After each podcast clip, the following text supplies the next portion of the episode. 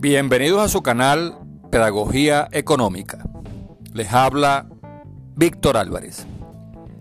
Según datos de la OPEP, en 2021 las exportaciones de petróleo venezolano registraron un aumento de 19,7% al pasar de un promedio anual de 540 mil a 670 mil barriles diarios, con un pico en diciembre de 871 mil barriles de petróleo diarios.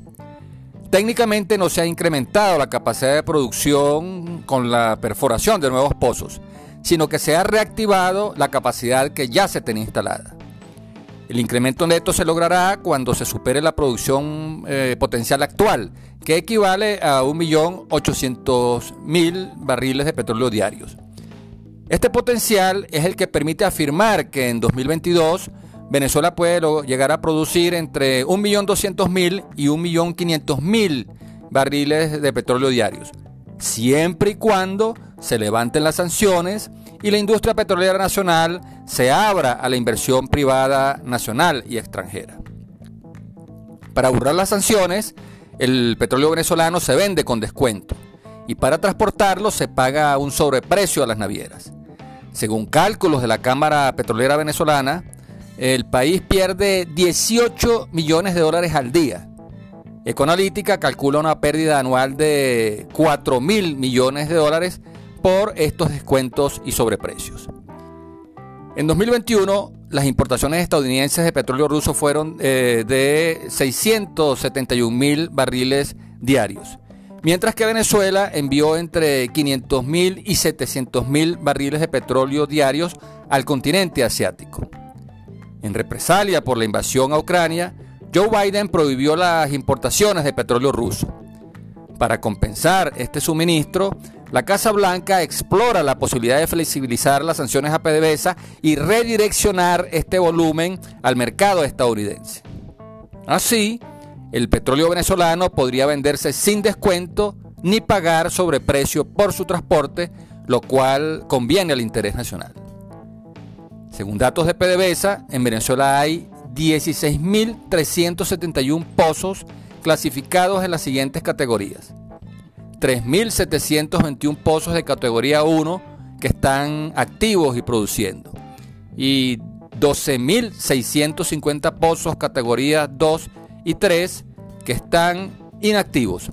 Unos por reparaciones menores y otros por trabajos mayores que requieren la contratación de talarios y equipos que PDVSA no tiene. Para mantener activos los pozos de categoría 1 se requiere eh, invertir 500 eh, mil dólares por cada uno. Para los pozos de categoría 2 el costo sube a 700 mil dólares, mientras que reparar pozos de categoría 3 puede costar hasta 1.200.000 dólares. Perforar un, peso, un pozo nuevo puede costar entre 2 y 4 millones de dólares. Hay quienes afirman que para rescatar PDVSA hace falta invertir 25 mil millones de dólares durante los próximos 10 años, es decir, la astronómica cifra de 250 mil millones de dólares en la próxima década. Según las estimaciones de ExxonMobil en Guyana, para crear una nueva capacidad de 120 mil eh, barriles de petróleo diarios en aguas profundas, costa afuera, la inversión está entre 4 mil y 6 mil millones de dólares. Por cada 100 mil barriles de petróleo diario adicionales, hay que invertir 5 mil millones. Esta cifra quintuplica el costo de extraer la misma cantidad en tierra firme.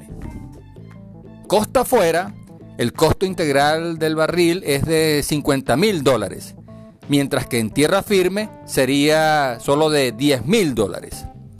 El costo de una plataforma en aguas profundas está entre 150 mil y 300 mil dólares por día, mientras que el de un taladro de 1.500 a 2.000 caballos de fuerza en tierra firme es mucho menor y varía entre 15 mil a 50 mil dólares el día. Por lo tanto, mientras costa afuera el costo integral para extraer un barril adicional es de 50 mil dólares, en tierra firme sería de solo 10 mil dólares.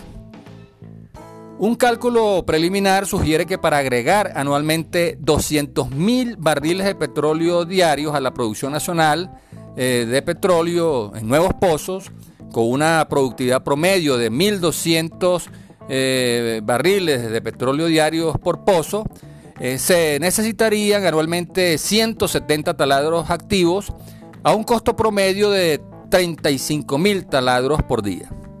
Anualmente habría que desembolsar 2.172 millones de dólares.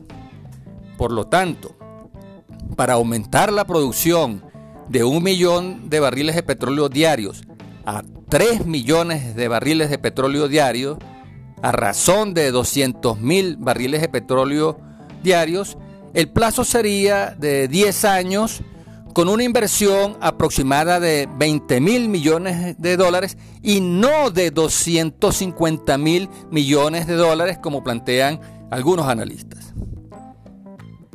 PDVSA está endeudada y no tiene recursos financieros para aportar el capital que exige levantar la producción de petróleo.